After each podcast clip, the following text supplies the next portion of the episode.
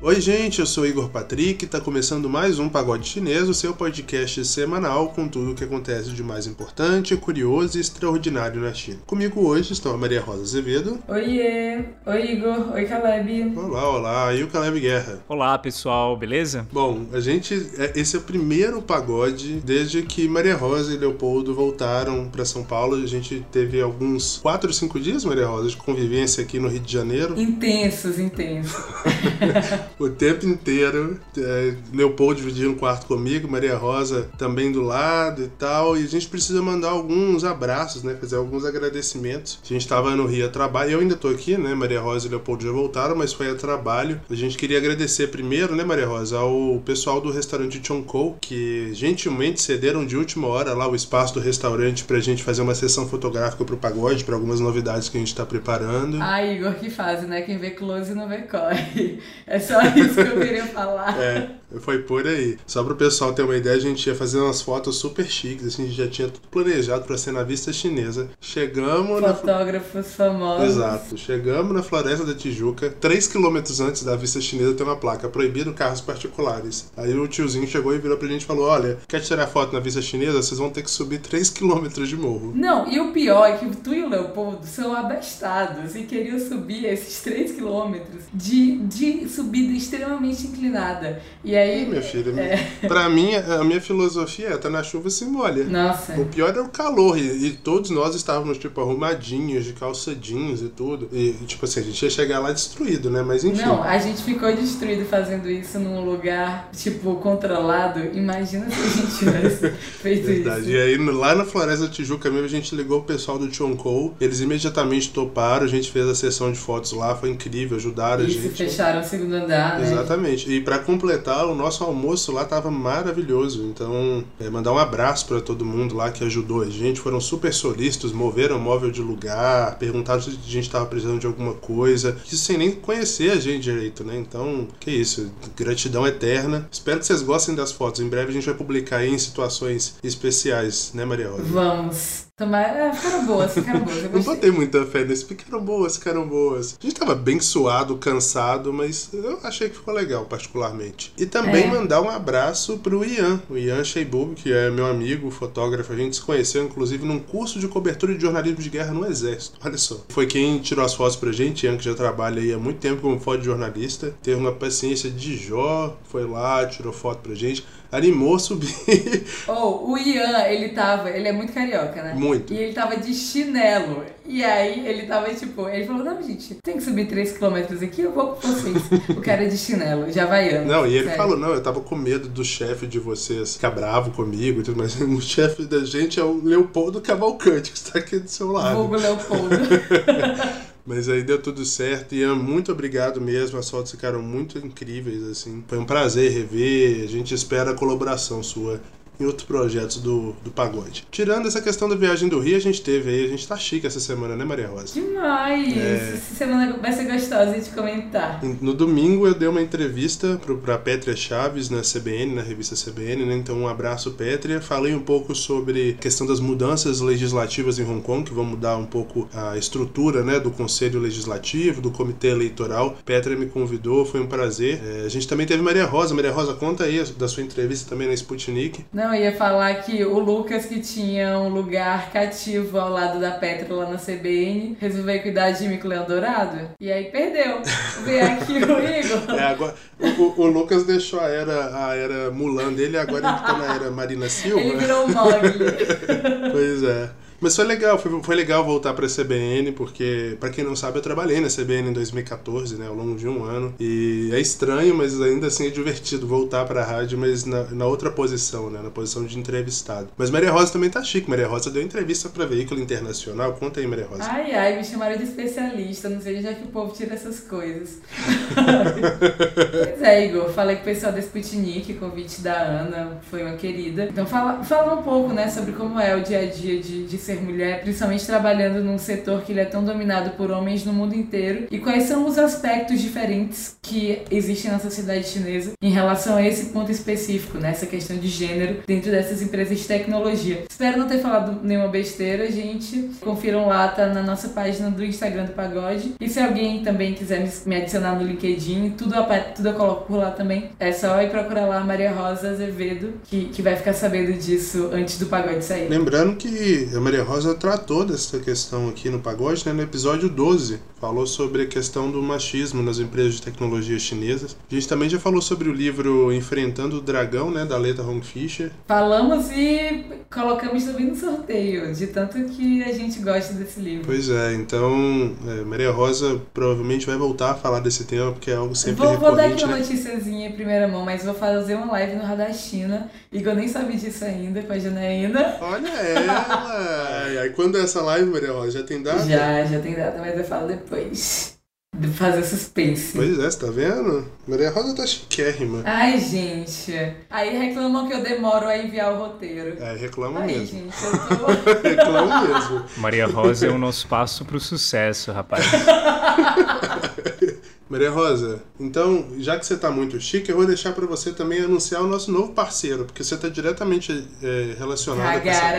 Tagaraga. Eu sabia que o Tagaragadá ia aparecer em algum momento. Conta aí pro pessoal quem é o novo parceiro comercial, empresarial, sei lá como é que se chama isso no mundo do marketing do pagode. Gente, então, teremos patrocinadores agora. O pessoal da Startse, é, Startse, que é uma startup de educação, uma das maiores do Brasil, né? Startup super reconhecida no, no setor que eles estão. E agora eles vão começar a patrocinar o meu bloco, o Ponto CN, aqui dentro do Pagode. Então a gente vai ter agora um Ponto CN sponsored by Startse. E essa relação, eles não vão. O conteúdo ele vai continuar sendo 100% do Pagode, mas eles estão agora. É, a gente está fazendo essa parceria. E inclusive eu também vou começar a aparecer no A Hora da China, que, é, que são as lives semanais que o pessoal da Start se faz, sempre trazendo muitos especialistas, especialistas de verdade e pessoas super legais para comentar temas específicos sobre piscina. Então, um abração pro pessoal da Start. Mas você veja só, né? No Fundo de Cantão, o nosso segundo entrevistado virou nosso apresentador, nosso terceiro virou nosso, nosso patrocinador. Se a gente trouxer o que? A Dilma aqui, a gente vai virar o quê? Assistente da presidência da República? Vamos lá então, né? Caleb, tá faltando você mandar um abraço para quem tá ouvindo a gente pra gente poder encerrar esse pedaço. tá faltando eu mandar um abraço para todos os ouvintes. Se bem, essa semana eu tive um amigo que falou que só ouve o pagode porque ele gosta muito do humor da Maria Rosa. Eu recebi Ai, esse feedback para, essa semana. Caleb. Olha ela. pra contar, esperei pra contar no ar, Maria Muito Rosa, sua obrigada. Caleb já mandou um abraço pra todo mundo que tá ouvindo, como é tradição. então a gente vai encerrar esse primeiro pedaço e ir pras notícias. Roda a vinheta.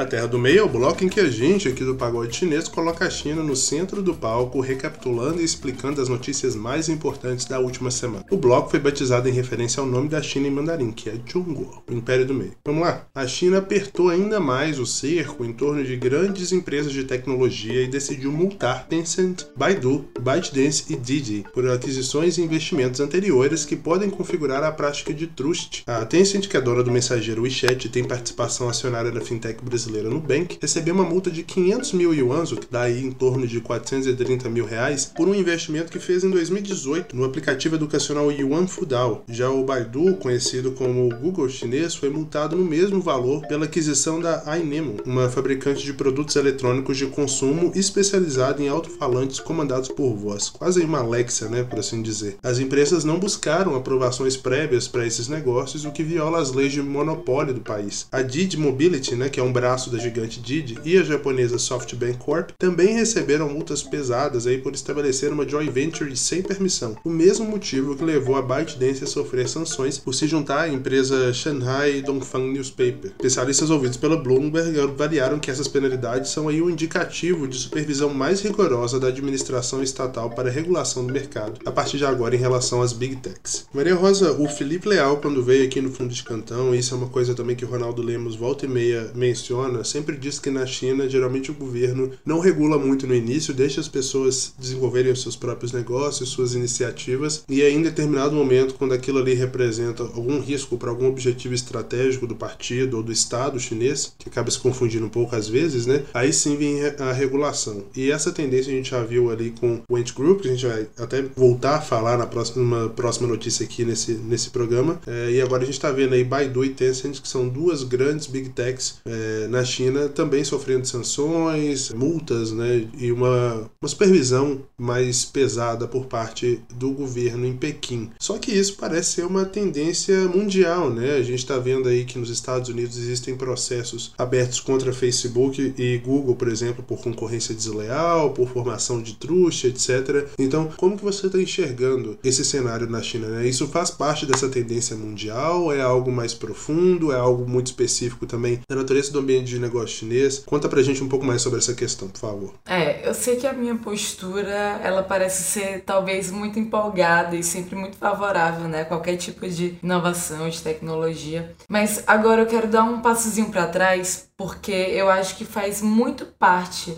é, da gente pensar nesse futuro, né? Nesse futuro que a gente está começando a viver agora, que é um futuro onde existe muita tecnologia. Acho que faz muito parte a gente saber avaliar também quais são os riscos e os perigos que vêm de tanta mudança, né? O mundo inteiro ele tá meio que passando junto por esse processo de primeiro entender os níveis de complexidade, né, que são gerados por esse conjunto de entes sociais. Então tô falando de uh, pessoas, empresas, governo e esses entes dentro de uma sociedade onde a internet criou coisas que a gente ainda não entende, que a gente nunca viu e a gente não tem como como se balizar por algo porque é tudo muito novo, né? Essas pessoas e essas empresas, elas vão criando novas coisas, vão criando novas soluções soluções e os governos vão ficando atrás, tentando entender, tentando mitigar alguns riscos e também beneficiar as coisas boas que vêm disso, né? E esses governos, nessa tentativa de entender esses riscos e regular eles, também há muita mudança durante esse processo, né? É, pegando essa notícia. Até três segundos atrás, a grande política vigente na China era essa questão muito forte desses campeões nacionais, né? Dessas empresas que o governo chinês estimulava e que fazia palanque, que tinha muito orgulho é, e que inclusive subsidiava o crescimento dessas empresas para que elas tivessem essa capacidade toda de se desenvolver, de reformular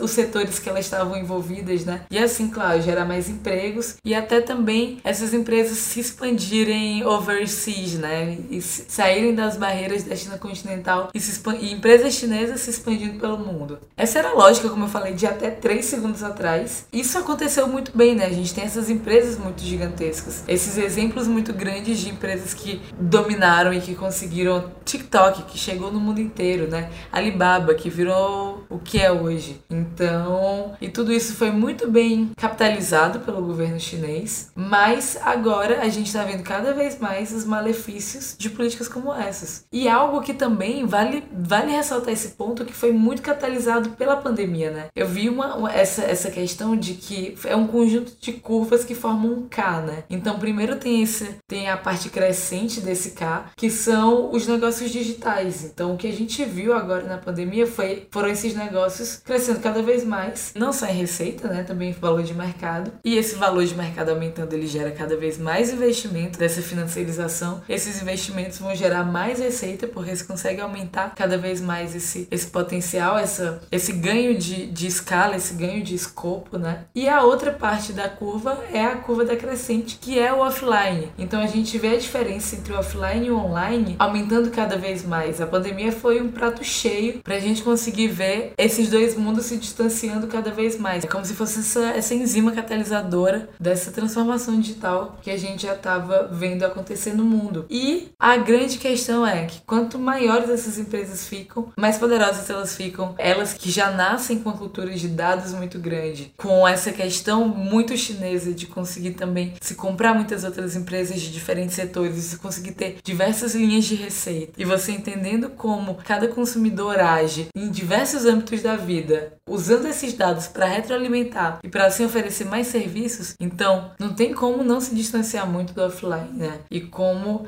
também vão acabando com as empresas que permanecem só no offline, né? E isso acontecendo com a velocidade que está acontecendo é algo que é muito perigoso. Pode causar efeitos que a gente não sabe ainda muito bem quais são, na verdade. E é dentro dessa lógica que o governo chinês ele começa a intervir. Essa notícia toda é sobre isso. Essas práticas de truste, na verdade, elas estão escancaradas. Então, empresas como você citou, igual Alibaba, Meituan, Tencent, Didi, elas que movimentadas, né, tanto pelo próprio dinheiro quanto dinheiro de terceiros, por exemplo, trabalhavam com preços muito abaixo do mercado. E isso fazia com que elas conseguissem ou dominar algum setor ou acabar com algum concorrente. Essa lógica ela se expandindo faz com que essas empresas dentro desses monopólios, no máximo duopólios, elas consigam deitar rolar, consigam colocar o preço que elas quiserem, dar muito poder a essas empresas, né? E aí um exemplo agora a gente nessa onda muito de marketplaces, né, de plataformas. Então, uma coisa que estava escancarada na China era essa questão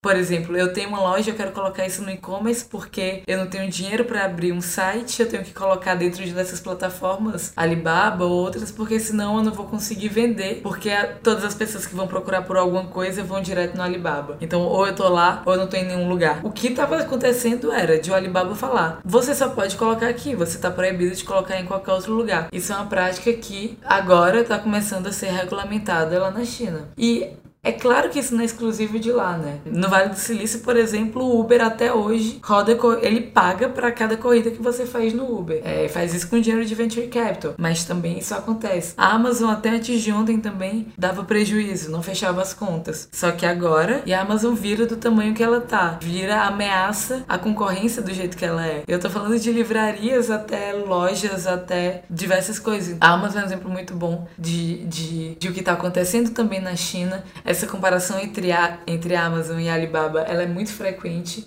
Essas novidades regulatórias, eu acho que elas vêm... É claro que a gente sabe também que está relacionado à questão do Jack Ma, a questão do, do, Jack Ma falando mal do governo chinês. Não estou descartando que isso também não, não influencie na, no jogo todo. Um, um, um medo, talvez, do Xi Jinping também, que ele é muito vocal em relação a essa questão das Big Techs, mas, querendo ou não, essa questão regulatória, ela, ela vem num bom momento. E essas empresas já estão sentindo, inclusive, esse impacto, até mesmo no valor de mercado delas, né? Então, ações aí diminuindo por essa questão de não saber o que vai acontecer no futuro.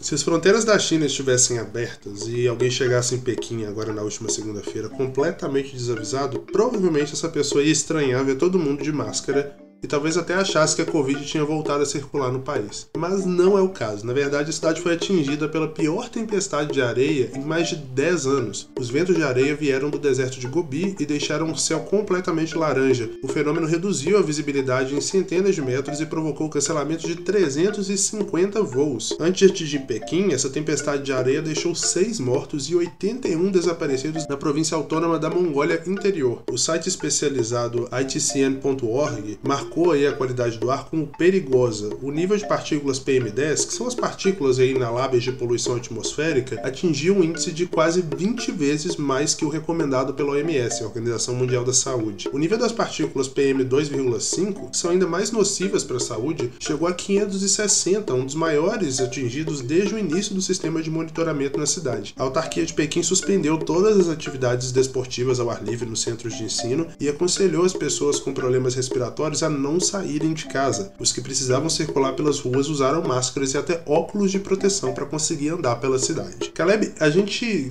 a gente que estuda um pouco mais sobre China, né, e lê sobre China, é, a gente sabe que essas questões das tempestades de areia vindo ali do deserto de Gobi, na Mongólia, mesmo de Xinjiang, são coisas que acompanham a China desde a antiguidade, né? Lá atrás, né, milhares de anos atrás, era muito comum você ter relatos dessas tempestades de areia chegando a Pequim, e isso hoje em dia é ainda pior porque combina uma série de fatores, né, que é a baixa pressão atmosférica, a questão da poluição, a baixa precipitação nessa época do ano também. E a China tem tentado reduzir um pouco esse problema, amenizar né, a questão das tempestades com uma série de é, medidas protetivas ali ambientais, né, reflorestamento, etc.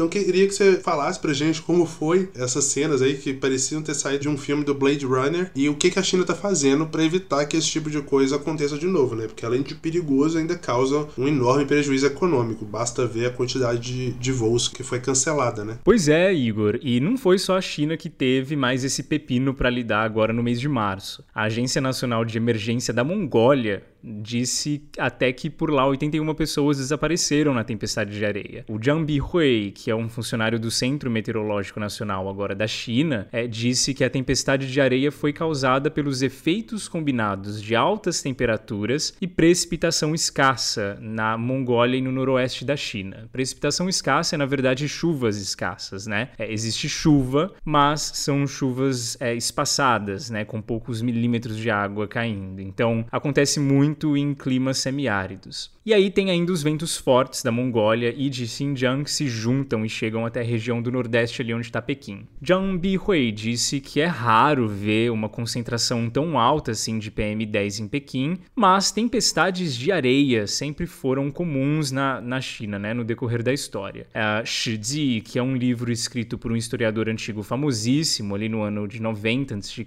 aproximadamente, traz uma história de Xiang Yu, que é um grande general de guerras, reclamando que durante uma das suas investidas né, de guerra no meio do dia, ventos vindos do oeste quebrando árvores e escurecendo o dia fizeram com que os seus soldados ficassem loucos e saíssem correndo. Então imaginem vocês o caos no meio de uma batalha armada com o dia escurecendo e tudo voando pelos ares no meio do deserto. Na época eles chamavam essas tempestades de areia de névoa amarela ou de nuvem amarela que tudo cobre. Bai Yu, que é um poeta chinês na década de 80, também escreveu um poema sobre se perder na tempestade de areia e odiar o que ele chama de demônio do vento, por atrapalhar os projetos de crescimento e desenvolvimento ali na sua cidade. Então, bastante comum na história da região Pequim vem tentando regular essas tempestades de areia com reflorestamento e tem funcionado. Nos anos mais recentes, apesar delas ainda aparecerem né, regularmente durante a primavera, a intensidade e quantidade dessas tempestades de areia diminuíram. Como que isso funciona? Então, aproximadamente 27% das terras chinesas são consideradas desérticas. Pequim então ergueu uma grande muralha verde, né, e o trocadilho está aqui para quem conseguir entender, de árvores para prender a poeira antes dela chegar em Pequim, né, e criar passagens de ar para conseguir desviar as tempestades para fora da cidade. Galera, são 66 bilhões de árvores em 13 províncias nortenhas plantadas desde a década de 70. Essa é a forma como a China está diminuindo essa área desértica em vários milhares de quilômetros quadrados por ano. Restauração de terra não é algo fácil nem rápido, né? A China tem feito isso faz décadas. Então o Jiang Bihui comenta dizendo que a tempestade desse mês prova, na verdade, que o problema ainda existe, apesar de ter diminuído, mas que os esforços então devem continuar nessa direção. Gente, essa notícia é um tanto quanto triste, bastante trágica, assim, a gente vai tentar trazer ela aqui pro pagode com o máximo de delicadeza possível numa situação dessas. Um menino de 6 anos foi encontrado morto no telhado da casa de um vizinho depois de ficar desaparecido por 15 dias na cidade de Hanzhong, na província de Shanxi, noroeste da China. O que choca nessa notícia, porém, é a identidade do assassino. Um menino de 13 anos, identificado pela polícia apenas pelo sobrenome, Yang. De acordo com o Yangtze Evening Post, na noite do, do, dia 17 de fevereiro, o pai do menino de 6 anos relatou o desaparecimento do filho à polícia local. Ele também espalhou panfletos pela vila onde morava e o esforço para encontrar a criança contou com um amplo apoio nas redes sociais. Duas semanas depois, porém, a polícia local encontrou o corpo da criança em uma caixa de madeira no telhado da casa desse vizinho. A gente não vai entrar aqui muito em detalhes, mas o garoto foi assassinado aí com requintes de crueldade e detalhes do caso chocaram a internet. O pai da vítima disse ao jornal, né, ao Yangtze Evening Post, que não sabe como e por que seu filho foi morto. A causa da morte ainda está sendo investigada pela polícia. Na China, a idade de responsabilidade criminal por homicídio doloso foi alterada recentemente aí de 14 para 12 anos de idade, né, desde o início desse mês, de acordo com uma emenda à lei criminal. Mas essa emenda ainda não está valendo totalmente, ela não entrou totalmente em efeito. Isso não impediu, claro, que vários chineses se manifestassem online e pedissem responsabilização criminal ao assassino, que é esse adolescente aí de 13 anos. Caleb, antes da gente gravar, estava comentando que foi a primeira vez que ele escreveu um comentário chorando, porque realmente eu não pesquisei tão, tão a fundo quanto ele, mas os detalhes que a gente viu na internet são bastante cruéis. Então eu queria que o Caleb comentasse um pouco sobre esse evento em específico e sobre como que isso se relaciona com essa emenda à lei criminal aí, questão da maioridade penal na China, que já é muito baixa, agora diminuiu ainda mais, como que isso está relacionado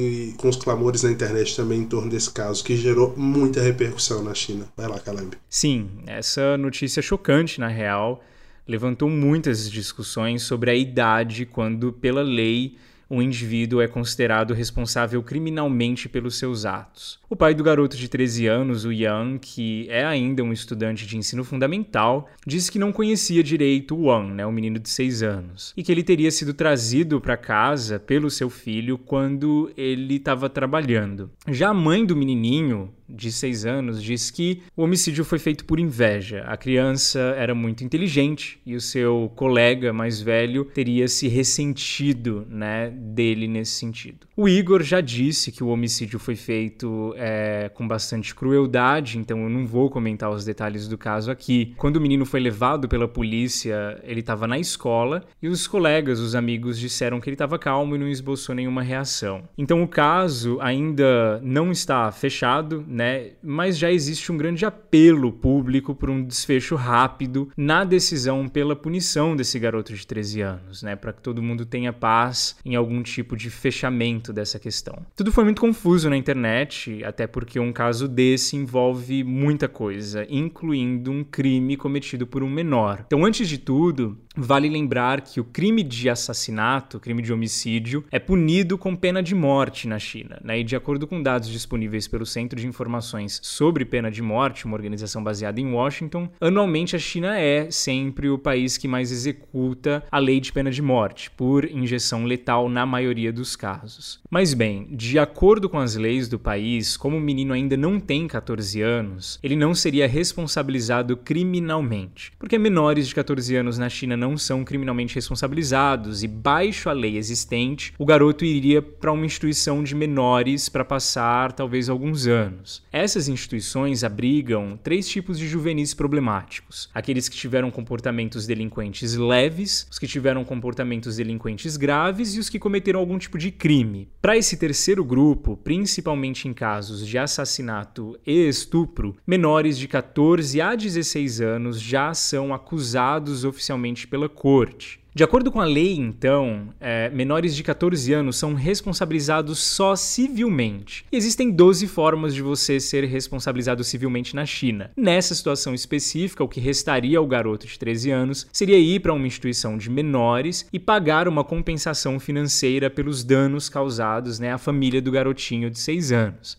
Mas, aparentemente, em resposta à quantidade de crimes cometidos por menores, a China mudou de 14 para 12 anos a idade de responsabilidade criminal. Isso foi no finalzinho do ano passado. Como o Igor disse, de acordo com a emenda na lei penal, a partir então de 12 anos, indivíduos serão responsabilizados criminalmente se eles, abre aspas, cometerem homicídio intencional intencionalmente machucarem outra pessoa causando a morte da mesma ou se ferirem gravemente outras pessoas por meios cruéis, fecha aspas. Bom, eh, no meio tempo, a mãe do garotinho de 6 anos mantém uma página no Weibo postando sobre o filho e é de cortar o coração. Eu fiquei muito emocionado hoje com as postagens dela, né? A história é muito triste. Ela disse que teve é, um sonho com o filho um dia antes de encontrarem o corpo dele, e no sonho ele dizia que estava voltando para descansar. Então a narração dela comove muito. Não tem como não lavar um pouco os olhos com as fotos do menininho e com o diário que ela está escrevendo. E dessa forma, é, a internet toda, né, o país todo, aguarda a decisão final e o desfecho dessa história para que haja né, novamente um fechamento, né, uma, um senso de justiça, um descanso para a família. E como a emenda que foi aprovada no passado passado, que eu acabei de comentar, é efetivamente entrou em vigor no primeiro dia desse mês, do mês de março, e, e ela né, abrange. Uh, indivíduos de até 12 anos, né, a partir de 12 anos, que cometam crimes dessa, dessa natureza,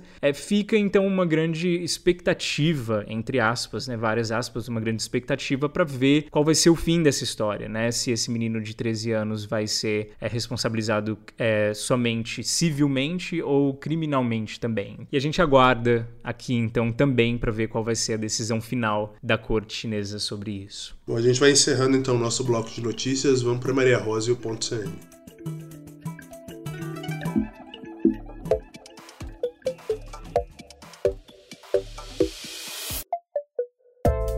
Volta e meia, é, as incríveis inovações tecnológicas da China são palco aqui de muitos comentários da Maria Rosa, né? Vez ou outra, ela também faz alguns paralelos com os Estados Unidos. Então hoje a gente vai fazer a coisa do jeito certo. Tem sintonia aí com a nossa nova parceira, né? Startse. O CN vai fazer uma comparação entre mercado tecnológico por lá, né? Na China, e no Vale do Silício. Vai que é sua, Maria Rosa? É, pois bora lá, gente. Que nunca ouviu falar do Silicon Valley, né? Ou Vale do Silício que é esse nome dado a um conjunto de cidades ali ao sul de São Francisco, na Califórnia, nos Estados Unidos. E esse nome vem do principal material que é usado para a fabricação de circuitos integrados, né? conhecidos popularmente como chips. Diversos fatores fazem com que, por décadas, né, o Vale do Silício seja esse grande polo de inovação do mundo. Então, começando pelas universidades de ponta que existem nessa região, é, como Stanford, Berkeley, e é também o poder de atração que existe lá, né? Atrair tanto pessoas para estudar lá, né, que depois que saem da faculdade já são uma, uma mão de obra muito capacitada para continuar na região trabalhando nessas grandes empresas, até também jovens empreendedores do mundo inteiro que com essa vontade, né, de ou de mudar o mundo ou de ganhar muito dinheiro, ou então dos dois, vão para o Vale do Silício e também a atração de investidores, né? É, esses investidores que eles, além de endossar essas startups, eles também vão ganhar muito dinheiro com elas. Em São Francisco tem uma rua famosa que o nome é Sand Hill Road, e essa, essa rua é a rua dos VCs, né, dos Venture Capitals. Então, todo, os maiores fundos de Venture Capital do mundo, que são esses fundos que investem nesse capital de risco, que são essas startups, ficam numa mesma rua. E essa amálgama né, de cultura de startup em todos os cantos e essa aglomeração de fundos de Venture Capital, essa mistura gerou os maiores titãs de tecnologia do mundo, né? E empresas que não só geram bilhões de dólares de lucro, mas elas também influenciam o mundo inteiro. E isso eu falo tanto político quanto culturalmente, né? É, essas empresas, só trazendo o nome de algumas delas, Microsoft, Google, Netflix, Uber, Apple, além de muitas outras empresas que são conhecidas por todo mundo. E todas essas grandes empresas até hoje têm como sua sede essa partezinha especial da Califórnia. Mas ok, gente, eu sei que não é nenhuma novidade falar de como o Vale do Silício é high-tech, disruptivo, blá blá blá. Mas a novidade agora desse bloco é trazer como muitas pessoas, muitos estudiosos, muitos especialistas têm apontado como há quatro grandes ameaças de novos vales do silício, né? E coincidência ou não, todas essas ameaças estão na China. Hangzhou, Shanghai, Shenzhen e Pequim. Essas quatro cidades concentram quase todos os unicórnios chineses. Os unicórnios e empresas que valem mais de um bilhão de dólares, né? E dentro de uma China que fica em segundo lugar do mundo em relação ao número desse tipo de empresa, desses unicórnios. Só perde para os Estados Unidos ainda, né? E eu falo esse ainda porque os números, assim como tudo na China, eles são muito impressionantes. Então, são cerca de 16 mil empresas sendo abertas na China todos os dias. Esses dados eles são pré-pandemia. Agora na pandemia não sei como é que tá, mas mesmo assim 16 mil é um número muito impressionante. E é claro que cada uma dessas empresas tem essas particularidades, né? Falar um pouquinho de cada uma delas. É, Hangzhou, que é a cidade onde o Alibaba nasceu, ele tem uma cena que é um pouco mais voltada para empresas mais médias, com foco maior em e-commerce, fintechs, empresas de logísticas, empresas que trabalham com big data, com análise de dados. E não é à toa que muitas dessas empresas que são criadas em, em Hangzhou são de alumni, são de ex-funcionários do Alibaba, né? Então, pessoas que trabalharam ali mais de 10 anos no Alibaba, que a, Alibaba foi meio que uma escola, e saem de lá para abrir suas próprias empresas. E muito guiadas, então tendo sempre o, o Jack Ma como um grande guru. É muito interessante ouvir relatos de founders de Hangzhou, porque é, é muito clara a influência que o Jack Ma tem sobre o modo de trabalho dessas pessoas. E não é à toa que os principais setores de Hangzhou são justamente setores tão ligados ao Alibaba, né? A segunda é Shanghai, que não é novidade para ninguém, né? É uma cidade que sempre foi muito conhecida pela inovação e até mesmo inovação culturalmente, né? Dentro da China é uma cidade muito ed, muito nova, muito fresca. E ela já bomba no mundo de negócios há muito tempo, muito antes do termo startup existir, né? É com certeza a mais internacional das quatro e ela também abriga empresas maiores, ela tende a ter empresas maiores. E esse é um movimento também que vem do fato de Shanghai hospedar muitos escritórios China, né, de grandes empresas globais. Então isso faz com que é, esse ecossistema lá dentro seja um pouco mais enterprise, um pouco mais formal, um pouco maior. Já Shenzhen, que foi escolhida como a primeira zona econômica especial da China, esse tema, que inclusive foi abordado em um galcal no começo do pagode pelo Padilha, Xanjiang, basicamente, gente, era o grande lugar de manufatura de produto falsificado do mundo. Se você comprou aquele iPhone, aquele iPod, aquele, aquele notebook super legal, comprado ali há uns, você comprou há uns 10, 20 anos atrás, bem provavelmente ele veio de Xanjiang. E o fato de ser esse polo manufatureiro, né, esse polo industrial, permitiu com que Xanjiang virasse hoje um lugar único no mundo, né? Porque com o passar dos anos e o avanço econômico chinês e o avanço econômico global também fez com que essa indústria de falsificados ela minguasse. Hoje a gente mal vê produtos eletrônicos falsificados, né?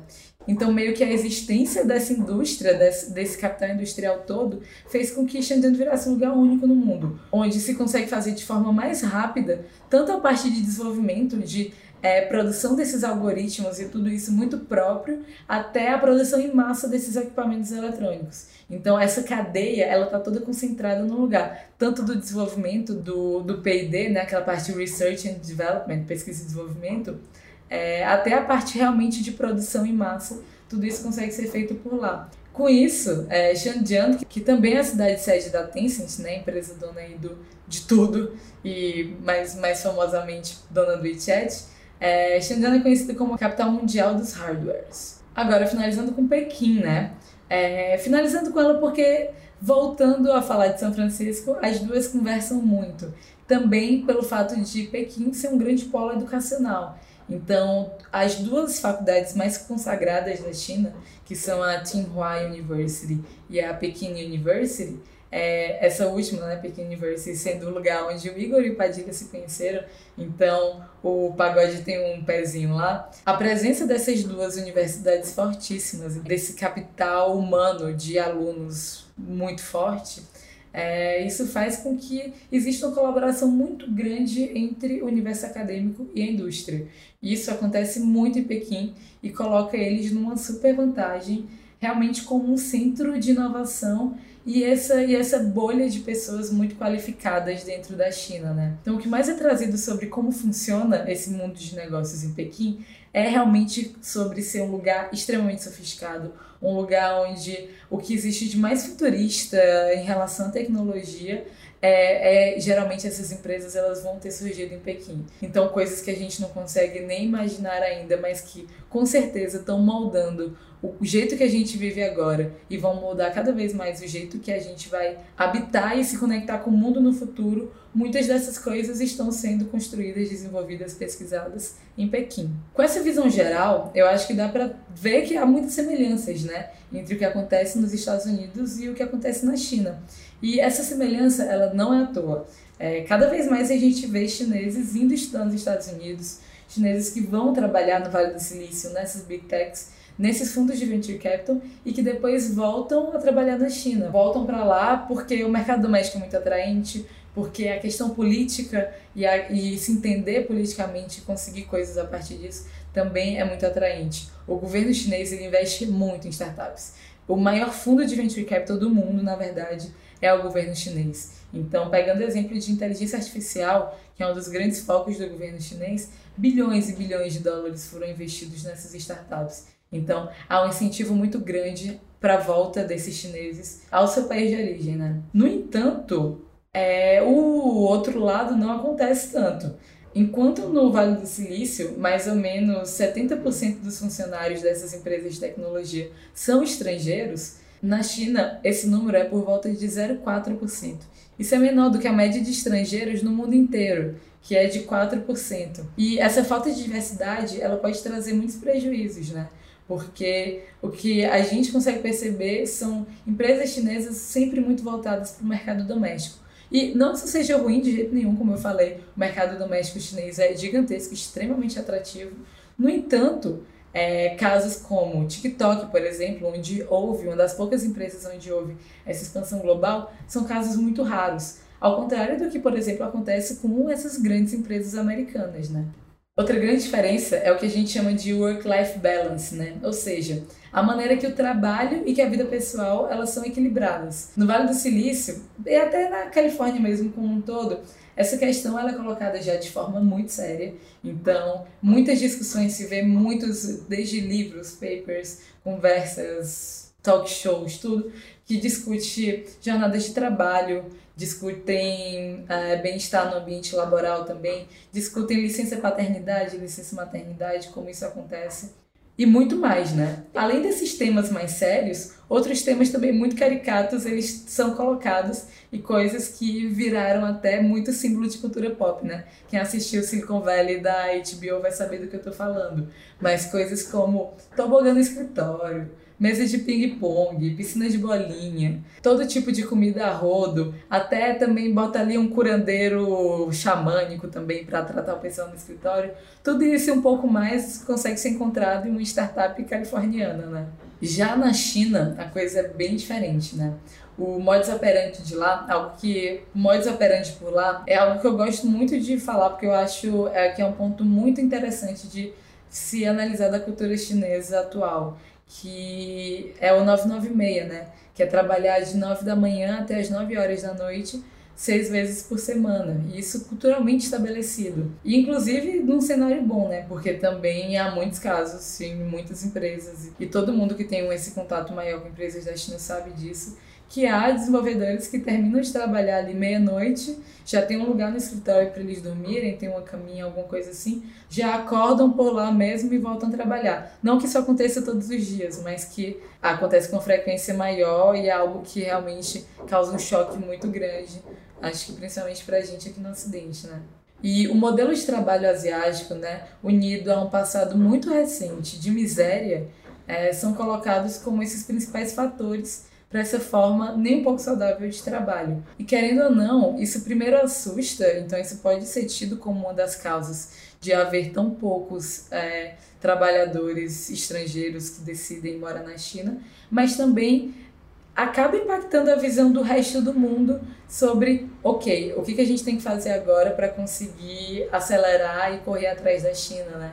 E também é muito triste ver como isso afeta também investidores, investidores colocando esse modelo de trabalho como se fosse uma coisa muito urgente, muito necessária de se trabalhar tanto quanto os chineses, mas na verdade a gente vê que todas essas publicações, esses livros são também visando muito um benefício próprio, né? Porque eles também vão lucrar investindo nessas empresas onde esses empreendedores, onde esses funcionários, onde esses founders eles vão achar que realmente é necessário você se matar de trabalhar, senão você nunca vai conseguir competir com startup chinesa. Mas agora finalizando, acho que todo mundo sabe o quanto a China e os Estados Unidos disputam economicamente, comercialmente cada espaço, mas também não há como negar a simbiose entre a relação desses dois, né? O quanto essa troca se faz presente e o quanto ela influencia esses dois grandes polos mundiais de tecnologia, de inovação. É, o Facebook ele olha para a Tencent tanto quanto a Tencent olha para o Facebook. O mesmo vale para a Amazon e para Alibaba, para Uber e para Didi e por aí vai. Fica muito claro que ambos os lugares têm muito a ensinar e têm muito a aprender. Obrigado, Maria Rosa. Vamos dar uma risada no Cilada? Roda a vinheta.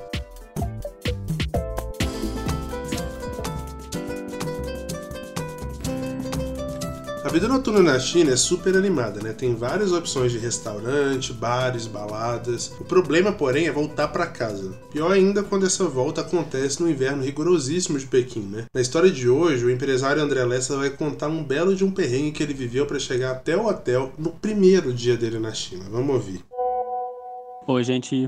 Então, olha só, a história que eu vou contar é da minha primeira vez que eu fui para fora do Brasil, que foi recentemente até, foi em 2020, um pouquinho antes da pandemia, lá em janeiro. Eu fui para Pequim com uma pessoa, inclusive, aqui deste elenco. Eu encontrei com a pessoa lá em Pequim. É, aí a gente foi sair com os amigos dessa pessoa, fomos comer lá um, um churrasco coreano que tinha lá, que eles falaram que era muito legal, muito bom, muito gostoso, e de fato foi tudo isso. E aí o problema foi que na hora de voltar para casa, não, a gente não estava conseguindo mais carro, parece que era muito difícil, não lembro muito bem disso. A pessoa, se quiser, pode falar um pouco melhor como que era difícil conseguir carro para voltar. E aí a gente acabou decidindo voltar para casa alugando bicicletas. Aí a gente pegou uma para mim, uma para essa pessoa e fomos voltando. Só que o detalhe é que em janeiro tá fazendo muito frio lá em Pequim. Só que mais um detalhe é que, como eu disse, foi a primeira viagem internacional. Então tudo, tudo era novidade, tudo era maravilhoso. E aí eu, quando eu fiquei andando ali na bicicleta, sentindo aquele frio bizarro contra a minha pele, eu fiquei super feliz. Tava, tipo, curtindo pra caramba, enquanto outra pessoa tava xingando Deus e o mundo,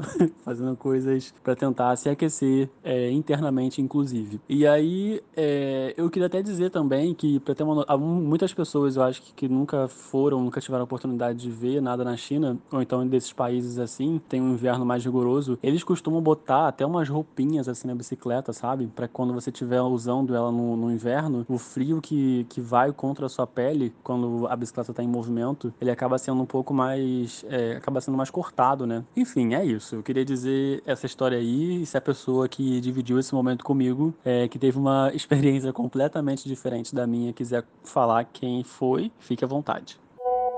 Olha só, uma pessoa que estava reclamando, xingando muito enquanto ele estava curtindo o momento. Quem que vocês acham que é? Nossa, Fiquei carente. eu já ia falar, tipo, Igor, reclama, bora minha filha, vai, só hora de reclamar, sendo paga para reclamar do jeitinho que ela gosta. o empresário André Lessa, também conhecido como Mozão, né, no caso. Você é digníssimo foi pra China me visitar, mas, cara, tipo assim, André, ele, ele. A gente tem que colocar aí duas coisas na, na balança. A primeira é que ele é do Rio de Janeiro. Então, qualquer oportunidade que ele tem de sentir frio, pra ele é maravilhoso. Ele é muito branco, então ele detesta sol, tipo, ele detesta calor. Então, ele chegou em Pequim, tá? No dia que ele chegou, tava fazendo menos oito. E ele já achou marav maravilhoso. Fomos dormir e tudo mais, foi pro hotel. Inclusive, a gente pegou um quarto de hotel dentro da universidade. Daí, na noite, fomos pra esse jantar. E ele tá falando, ah, tava muito frio, frio bizarro. O frio bizarro era de menos 11 graus. Você imagina você pedalar, isso era duas horas da manhã, pedalar ali pro Haijian inteiro. A gente foi de Wudalco até a Universidade de Pequim, isso dá mais ou menos aí uns 30 minutos de, de pedal, num frio cabuloso. E o bonitão aqui tava adorando porque ele não levou luva, ele não levou corta-vento, aí sobrou para quem emprestar? Eu. Então ele tava lá super protegido e eu com os dedos doloridos, com, com o vento cortando, mas eu tava puto da vida. E ele, nossa, que incrível, que cena de filme. Ah, me ajuda, né? Claro que eu ia reclamar. Claramente a diferença entre alguém que nasceu para ler Jane Austen, né? Esse tipo de literatura, e alguém que é realmente jornalista de geopolítica. Ai, gente. Sabe, claramente a diferença entre um romântico perdido. Basicamente, o Caleb tá me chamando do chato da relação, Maria Rosa. Não, Igor, isso era a gente do Rio, tá ligado? Tipo, isso é eu tu em todas as situações. Eu sempre sou o André na vida. Maria Rosa. Tô fazendo coraçãozinho, coraçãozinho pra Maria Rosa aqui no vídeo, ó. Ah, o bom é que, tipo, nesse podcast eu tenho uma contraparte, que é o Leopoldo Cavalcante Cavalcante, que também tem uma alma de 90 anos e me entende muito Nossa. bem. Então. Não, ia falar que vocês que agora passaram a semana acordando comigo, viram que eu acordo tipo, bom dia, o sol já nasceu lá na fazendinha. Nossa, que ódio, Mariana. Você é muito chata quando você acorda. Você acorda e vai pro crossfit. Eu acordo e quero mandar todo mundo é, se ferrar. Eu ah, adoro acordar. Ele tava falando sobre a questão de ser difícil é, arrumar carro. Eu não sei se isso acontece em Wuhan, ou Caleb, mas em Pequim, cara, você sair à noite em Pequim é uma tristeza, porque depois você não consegue Didi para voltar para casa. Já aconteceu, inclusive, de eu sair tipo 8 horas da noite com amigos meus da universidade e ter que agendar o Didi para 3 horas da manhã, porque senão você fica esperando, esperando, esperando e não consegue. E todo mundo que para na rua para te pegar, taxista ou até coisas normais, eu jamais pagaria mais que 15 kwai no Didi. Nesse dia em específico, não só tava tipo muito mais caro, como você não encontrava carro. A gente marcou um, o filho de uma boa mãe chinesa é, aceitou a corrida e a gente tava lá esperando isso depois de uma hora, e aí ele chegou perto e cancelou. Que ódio. Aí sobrou a bicicleta, né? Aí fomos pedalando de volta pra Universidade de Pequim. Isso acontece contigo lá em Wuhan? Gente, a, a, a indignação do Igor tem contexto. Ele tava simplesmente no point do país. né? O Dalco é literalmente, assim, a, o lugar do rolê. É um lugar é. que... Pô, tem várias universidades ali ao redor, e de fim de semana é o que bomba. É, sei lá Tipo, a Avenida Paulista ali de São Paulo. É, o Dalco e Salinton É, são ao os extremo. lugares pra sair em Pequim, real. Exato. Então, é difícil mesmo pegar táxi, assim. A pior noite que eu tive em Wuhan, mas foi na noite do Ano Novo, na verdade, do Réveillon de 2018. Eu também fiquei na rua até 4, 5 horas da manhã. E eu tive que caminhar quilômetros pra conseguir. É difícil realmente pegar táxi em cidade grande na China, né? A galera tá muito acostumada com esses aplicativos. E Pequim é uma loucura. Pequim é uma loucura. Mas, é para mim, vale muito a pena sair nessas noitadas de Pequim, porque mesmo que você não consiga voltar antes do sol nascer, você tá no centro do universo. Na minha opinião, ali em Udalco é maravilhoso. Então, eu ia falar isso. A minha experiência em Taiwan foi bem de quando não se voltava com o sol nascendo e aqui já existia transporte público funcionando. Então você sempre optava pelo transporte público. Era tipo bicicleta, independente do frio também. Inclusive tenho várias histórias pra contar que eu conto pra vocês depois em off. Mas A Maria Rosa já dormiu até na praça, que eu sei. já que dormi na praça. no final de semana já passado. invadi resort pra dormir é, enrolado em toalha de mesa porque tava frio e tava tendo é, tornado.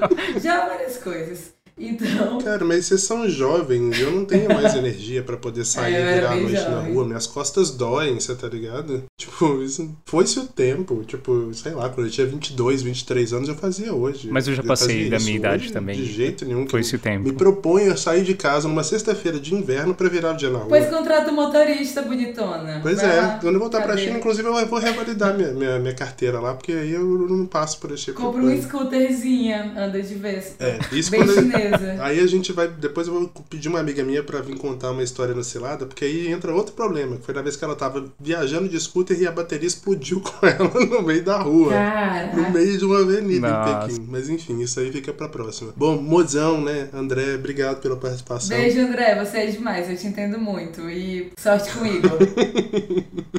Tô brincando, Igor, você é demais também. Eu sei que eu sou a Maria Rosa, que esse cara, né? Bom, se você também já passou por uma situação divertida lá na China, né? Ou mesmo aqui no Brasil, lidando com chineses ou com a cultura chinesa, manda pra gente. É só gravar um áudio de até 3 minutos e enviar no nosso Instagram ou pelo nosso canal oficial do Telegram. O link é t.me barra pagode chinês. A gente tá esperando seu relato. Senhoras e senhores, mandarins e mandarinas, mais um episódio do Pagode Chinês chegando ao fim. Como você já sabe, hora das nossas recomendações. Gente, minha recomendação dessa semana é o evento que a Observa China realiza neste sábado às 13 horas.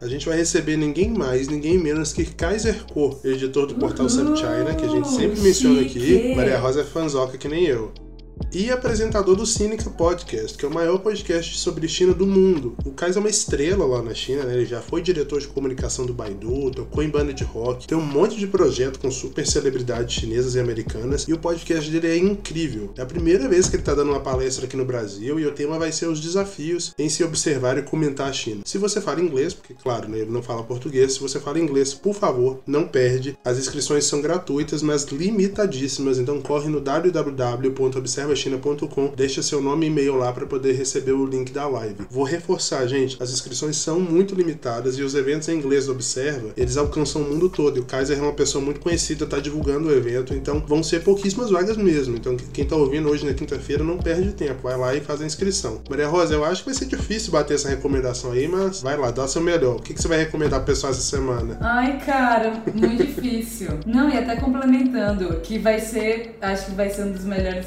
Tipo, Observa já teve eventos surreais com pessoas tão importantes quanto o Kaiser Kuo.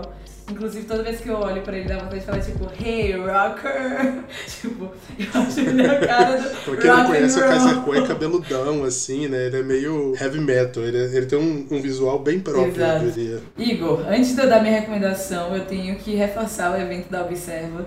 Porque não é todo dia que você tem Kaiser Kuo falando no evento com tão poucas pessoas. E vai ser uma super oportunidade, primeiro, de ouvir ele falando num ambiente que não vai ser gravado e provavelmente isso vai fomentar discussões interessantíssimas, mas também de poder conversar e fazer perguntas. E a Observa já teve convidados de tanto peso, né, quanto Kaiser Kuo, mas eu acho que esse vai ser divertido e vai, vai, vai valer muito a pena, gente. Quem nunca foi no evento da Observa, eu acho que essa vai ser uma ótima oportunidade. Vou estar lá E além do Cínica Podcast, também tem o Taishin Cínica Business Brief. Não podemos esquecer desse podcast também, que é de dele faz, fazer um giro de negócios e de notícias que aconteceram recentemente, que também vale muito, muito a pena para ficar atento com o que está acontecendo. E o mais importante, né? Esse evento é de graça, porque Subchina, vez ou outra, faz uma live com, com Kaiser mas é pago e é pago é caro. Então, é tipo. caro, viu, meu amigo? meu Deus. Não, mas imagina, mas tô animada. Quando eu fiquei sabendo, eu fiquei tipo, yes, vai ser muito legal. Rock! A minha indicação nas recomendações de hoje, na verdade, não tem. De, de cara, assim, ele não tem tudo a ver com China. A gente, agora nessa Saiu essa semana, saíram os indicados ao, ao Oscar, né? E esse filme está concorrendo a diversas categorias e é de uma diretora chinesa, o Nomadland. É da Chloe Zhao, que basicamente é a nova grande promessa de Hollywood. E é um filme que retrata a vida de pessoas que, pós-crise de 2008, passaram a perderam suas casas, com toda a crise, aquela questão de, de hipoteca e tudo isso. E aí, então, elas passaram a viver em trailers e levar uma vida meio nômade e muito em função até do da Amazon, né? Então, mudando de centro de distribuição da Amazon para centro de distribuição, então buscando empregos temporários para conseguir é, sobreviver. Então, retrata a partir da visão da personagem principal a vida dessas pessoas hoje nos Estados Unidos. E é meio que um road movie, é um filme que é muito, é, muito bonito, muito tocante, fala sobre temas muito urgentes, sobre precarização do trabalho. É, então, indiretamente, ele também fala de China, ele também fala do que está acontecendo no mundo de hoje com Big Techs. E é muito legal falar de Big Techs, mas é também muito interessante a gente analisar isso do ponto de vista dos seres humanos que estão sendo impactados diretamente por isso. Então, é a minha aposta para melhor filme esse ano no Oscar e recomendo todo mundo, além de assistir, ficar de olho na Chloe Zhao, porque ela já está fazendo muita coisa muito legal. Então, cheers para uma diretora chinesa. É a primeira vez que uma mulher asiática concorre ao Oscar de melhor filme, né? É, o Oscar de melhor filme não, o Oscar de melhor diretora. A Chloe, ela nasceu em Pequim, se mudou aos 14 anos para Austrália. Quando ela foi indicada primeiro para o Globo de Ouro, isso gerou toda uma questão no Weibo. Não sei se o Caleb chegou a ver, porque as pessoas começaram a discutir se ela era chinesa o suficiente para as pessoas considerarem aquilo um prêmio, um reconhecimento para a China, já que ela foi criada boa parte da vida dela no exterior. E também tem a questão de que ela é a diretora do próximo grande filme da Marvel, que é o The Eternals. Um filme que vai ser estrelado aí pela Angelina Jolie, vai ter gente aí do,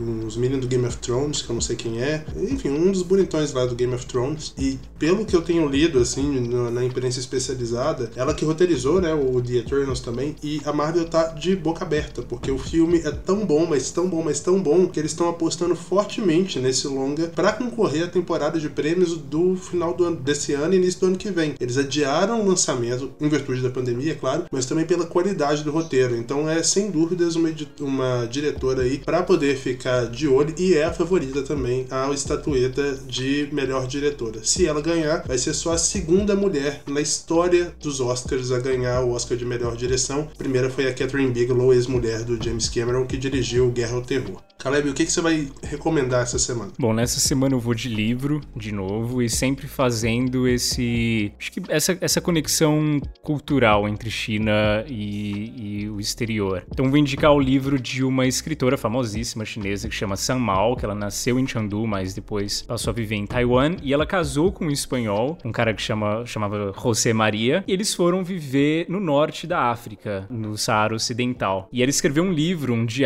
né? Isso foi na década de 70. Uh, ah, ela escreveu um livro que chama Histórias do Saara. Ele tá em inglês, não tem em português. Então, para quem fala inglês e quer ler o diário de uma chinesa casada com um espanhol, mas vivendo na África e todas as questões culturais que, que, que acontecem, enfim, com esse plano de fundo louco pra caramba, é, eu acho que vai gostar muito. Ela escreve. Ela é uma escritora, uma das favoritas da China, né? Uma escritora fantástica. Então, é um livro que traz muito desse conhecimento cultural. Bacana demais. Então, a gente vai encerrando o nosso podcast dessa semana com como você sabe, o Pagode é uma produção da Risca Faca em associação com a Observa China. Na direção do Leopoldo Cavalcante, a edição do Guilherme Carrara. Trilha sonora original do Rudá Lages, artes do Lyndon Johnson, identidade visual da Paula Siebra, gestão de redes sociais do João Marcelo Viana e do time da F451. Se você quiser entrar em contato com a gente, nosso endereço de e-mail é o contato pagodechinês.com.br e também dá para mandar sua mensagem no nosso Instagram, no arroba pagodechinês, ou mesmo pelo perfil do Telegram, t.me barra pagodechinês. O nosso provérbio dessa semana é esse aqui.